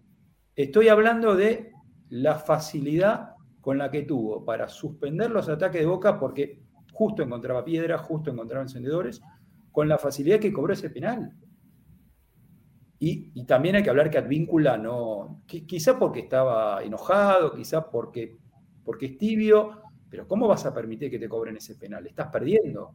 Se termina el partido si no cobras ese penal. Por suerte el VAR le hizo dar marcha atrás. Dicho lo, lo de penal, ¿quién quedaba con la mano arriba? ¿Pablo? Sí, dale, dale, dale. No, con esto me, despido. Todos quieren participar. Me gusta eso. Con esto me despido. Eh, cuando Boca gana son triunfos que preocupan y bueno, otros equipos tienen derrotas que ilusionan. Así que desde ese lado es muy difícil analizar los medios. No, pero, bueno. no, pero aparte ahora la Liga Argentina es la Bundesliga. Este campeonato justamente, porque el campeonato anterior no servía para nada ganar la Liga Argentina. No, digo, bueno, no, pero digo lo que escuchamos, en lo que se escucha. No, bueno, entonces, bueno, lo, voy a cruzar con esto. Eh, si, nosotros, si nosotros nos hacemos cargo y repetimos eso y nos mostramos indignados con eso, la culpa es nuestra. ¿eh? Por supuesto. La culpa es nuestra. Nosotros tenemos en claro que si River llega a salir campeón, como todo parece, de este campeonato que lo ganan al trotecito, estará igualando, ya lo dije el viernes, lo repito, estará igualando a Ibarra, a Bataglia, a Russo, a, a Guillermo, y a los anteriores, ya ni me acuerdo, al Rabarrena, a todos los, todos los técnicos que salieron campeón con poco en los últimos años. Estará igualando, estará llegando a la misma marca. O sea, y está bien, ¿eh? es meritorio, porque vale mucho un campeonato local, vale mucho. Pero no, será ni más ni menos que eso. Ni más ni menos que el último Boca campeón que ganó todo el año. Boca salió campeón de los dos torneos el año pasado, de los dos. Bueno, y ahora si nosotros, si nosotros nos creemos y nos ponemos mal, ¿sabe? Y, se los digo como una chicana a ustedes, por supuesto, para hacer eh, de, esto un, tema también que salga como debate y para reflexionar entre todos. Si nosotros creemos en la desesperación y en la angustia, que hay muchos hinchas de boca que están angustiados. Muchos, yo llegaba ayer de Rosario y me llegaban mensajes de hinchas que estaban angustiados. Me parece que el, tema de, cómo te entran los mensajes de la tele o de la, de la radio, qué sé yo, de, corno lo, lo, escuchan, le entra muy, pero muy profundo a, los hinchas boca. Eh, no nos hagamos cargo de todo, no nos hagamos cargo de todo. Si, si tenemos en claro qué es lo que hicimos bien y qué es lo que hicimos mal, no necesitamos que, nos digan que en River es el PSG o, el Real Madrid. que PSG no es el mejor ejemplo, ¿no? o el Real Madrid.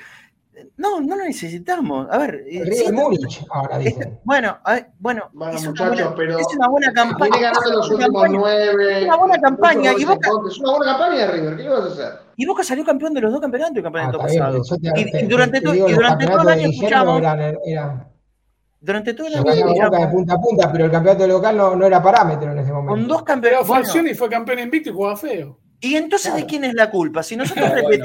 si nosotros repetimos eso, si nosotros repetimos eso, y, y lo hacemos más masivo todavía, la culpa es de ellos que Me lo dicen, que o nosotros acá- que caemos como chorlitos. No, me parece que está Es bien exponerlos eh, un poco, porque si no, se la llevan de arriba. no, ¿eh? no, no, no estoy de acuerdo. No, Pero es un juego no- mediático, Marce. Lo que pasa es que Boca replica ese juego. Entra Bueno, en ese juego en- porque de alguna manera siempre. Pero se lo replica desde la angustia, desde la angustia, y se hace todavía mucho más fuerte el reproche para con Boca por lo que escuchan en esos lados. ¿Entendés? El reproche es mucho. Yo, sinceramente, yo no entiendo que haya gente que esté eh, angustiadísima. Vos que estás haciendo una campaña de mierda, vos que estás haciendo una campaña muy mala. ¿No, ¿No es bastante ya con lo malo que está Boca que necesitamos también sumarle angustia? Porque hoy está saliendo, eh, eh, hoy está haciendo una buena campaña River. ¿En serio necesitamos ponerle ese condimento Yo- todavía? Yo creo que, yo creo que también el hecho de ver a, a tu rival tan arriba y con, digamos, con nueve partidos ganados consecutivos, casi no le convierte en goles, paseando por el campeonato, eh, sí, le, le preocupa al hincha de Boca, es, es así, es, eh, digamos, el hecho de que tu rival vaya arriba y vos no estés tan, tan bien, influye en, en la angustia. Pero tiene sus propias angustias. Boca estuvo a punto de perder su tercer partido, eh, al menos estuvo a punto de perder su tercer partido consecutivo en el campeonato como entrenador. Nico, Eh, eh, estamos mí- hablando de Boca mí, está Nico, mal en serio, eh, ante- porque ante esto de la que- esperanza. ante esto que vos me planteás, yo me voy. Hoy estamos en, estamos en mes de abril, cuatro meses, un poco más, eh, porque terminó el campeonato en noviembre, ¿no? O en octubre.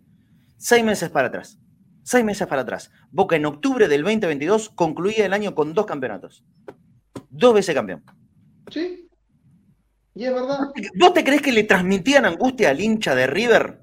O le decías, no, el último año del muñeco se entiende después de un desgaste de ocho años de trabajo. Un River espectacular y monumental que no pudo llegar por poquito, porque no le tocaron de penales. meter una El final año para pasado, los el año campeones. pasado, mira, porque no le tocaron penales. La culpa es nuestra.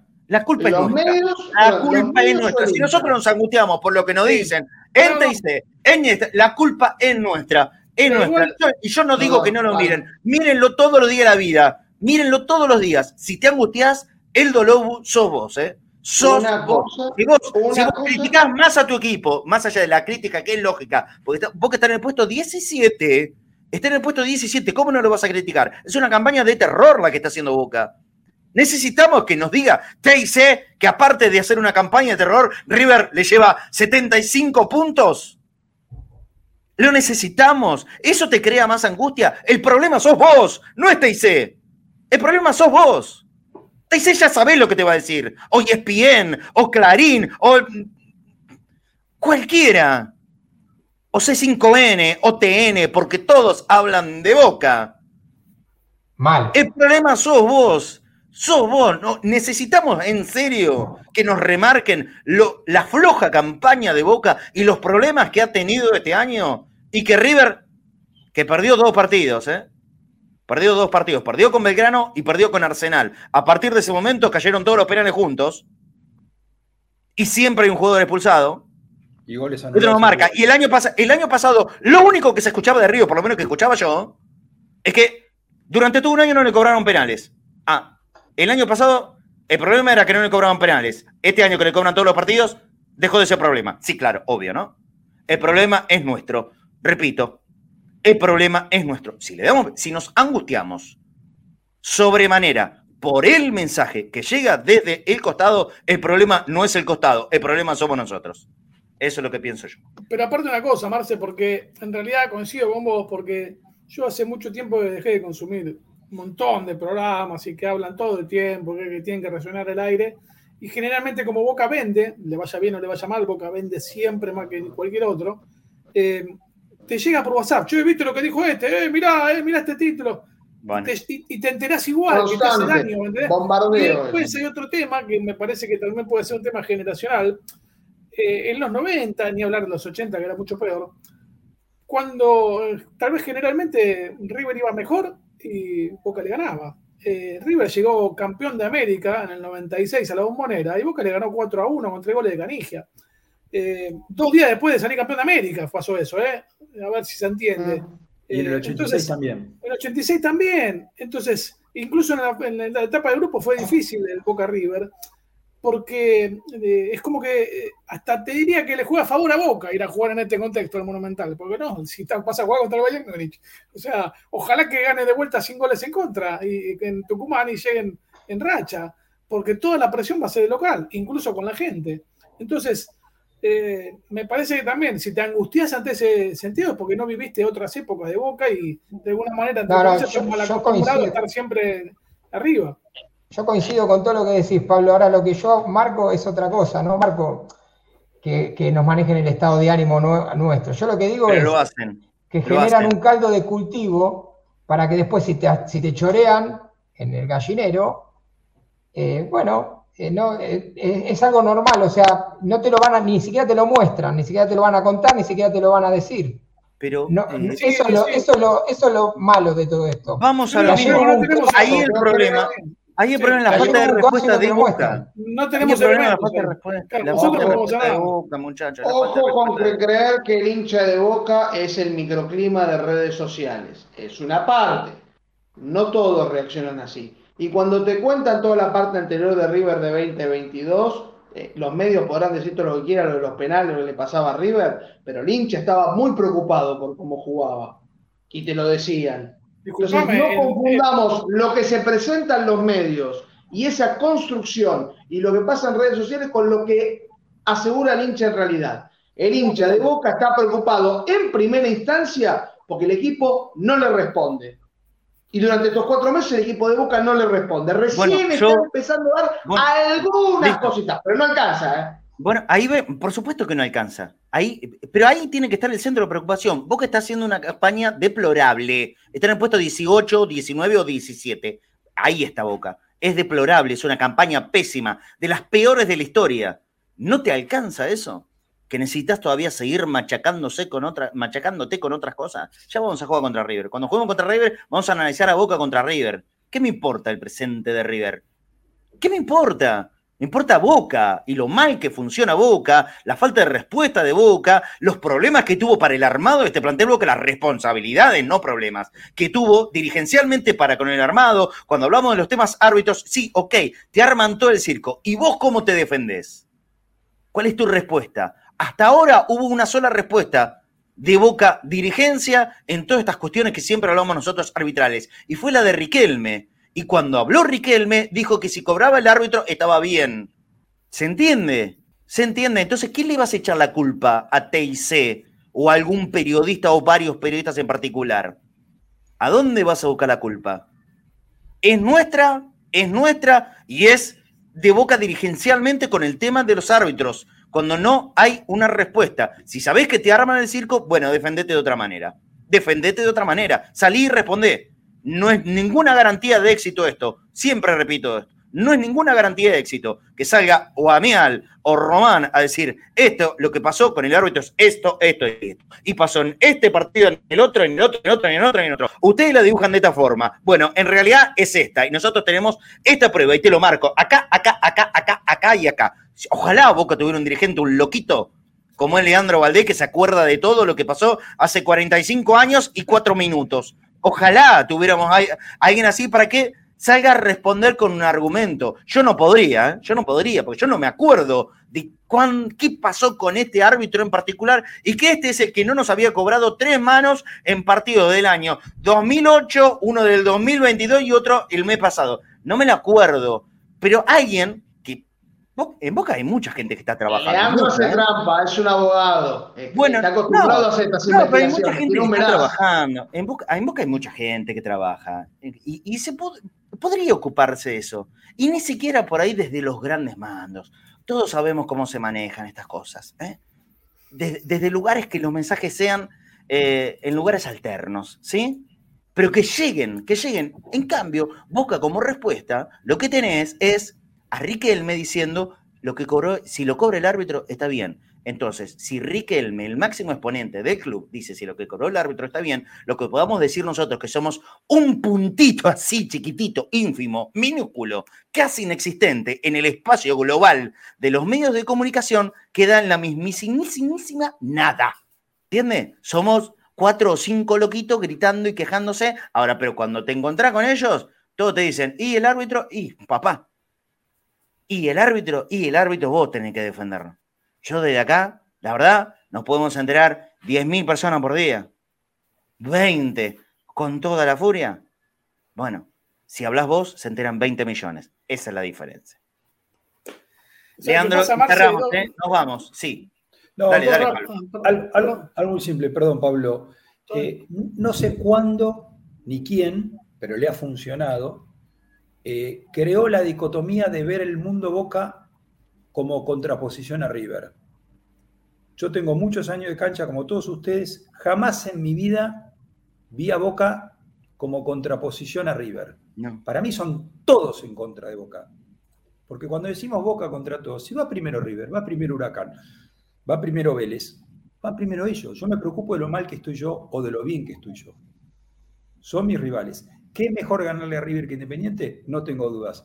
Ahora, si River va a salir campeón, a mí no me genera angustia. A mí tampoco.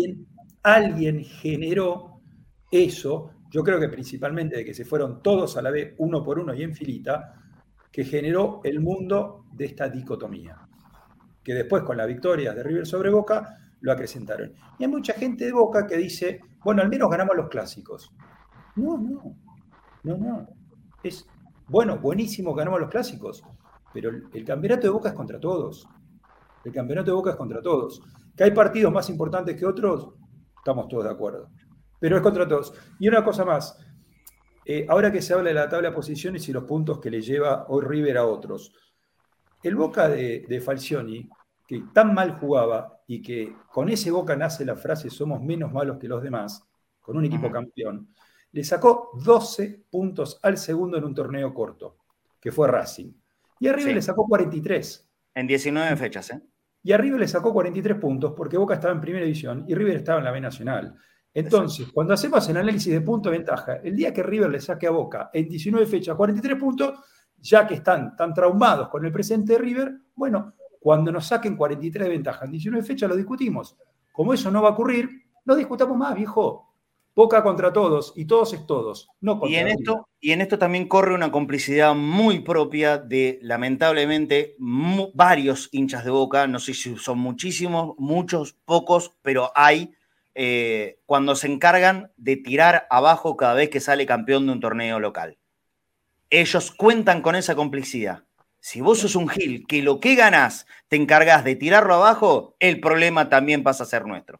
¿Te das cuenta? Hasta en eso se dejaron comer la cabeza. Fuimos tan boludos que nos dejamos comer la cabeza hasta cuando les ganamos a todos los que nos detestan acá. Somos muy boludos a veces, ¿eh? Y lo hago en primera persona, me incluyo. Somos muy boludos a veces. Sí, Pablo. Y prometo no, que. simplemente que me parece que, que, sí, Boca y algún protagonista de Boca, y para mí hoy no hay otro protagonista que Riquelme, tiene que salir a hablar, pero en serio, ¿no? Diciendo, no, si fue mano, habrá sido penal tiene que decir lo que está pasando con altura. Pasó ayer en Pumas América, ahora no me acuerdo el nombre del, futbolista, lo compartí en el grupo, el video. Con tranquilidad decía, nosotros sentimos que está pasando esto en la cancha. Eh, ni siquiera gritando ni insultando a nadie. Y también, o, ahí tal vez insultando, y le resultó efectivo, en la Copa América 2019, cuando Lionel Messi sintió que lo afanaron en la semifinal con Brasil, lo dijo y después tuvo que pagar una ¿eh? multa. Tuvo que pagar una multa pero mal no le fue a Messi después de esa multa. ¿eh? Y la dirigencia actuó. Pero, y la dirigencia actuó además. Pero por supuesto. Entonces, quedarse en el molde y decir, no, y si cobró penal, habrá sido penal, estamos cagados. O sea, nos cagamos solos. ¿Se entiende? No importa lo que pase en otras canchas, nos cagamos solos. Clarito. Bueno, este, este es nuestro pensamiento. Una hora cuarenta de programa. No pudimos vender absolutamente nada. Mañana voy a vender todo. Solamente voy a cumplir en, decir lo de siempre, en nuestra más profunda necesidad económica para poder seguir haciendo esto de las transmisiones y los programas todos los días de, la vida. Em, ayúdennos, ayúdennos a sostenerlo. En, eh, en, el alias de Mercado Pago, nuestro, nuestro lugar donde pueden aportar es boca.cadena.ceneice. Boca punto, cadena, punto, dice ahí nos pueden dejar una colaboración, una ayuda. Prometo que mañana voy a leer muchos más mensajes, ¿sí? Hoy, hoy éramos muchos, hoy, hoy hubo mucha opinión, siempre el día después de partido es normal que, sea así, pero voy a leer mensajes y si se puede también abrimos línea de oyentes, me imagino que mañana vendrá Seba Rosa para analizar el partido contra Rosario Central también. Boca punto, cadena punto. Mercado Pago. Y si no, este código QR de PayPal para la gente que nos mira desde el exterior.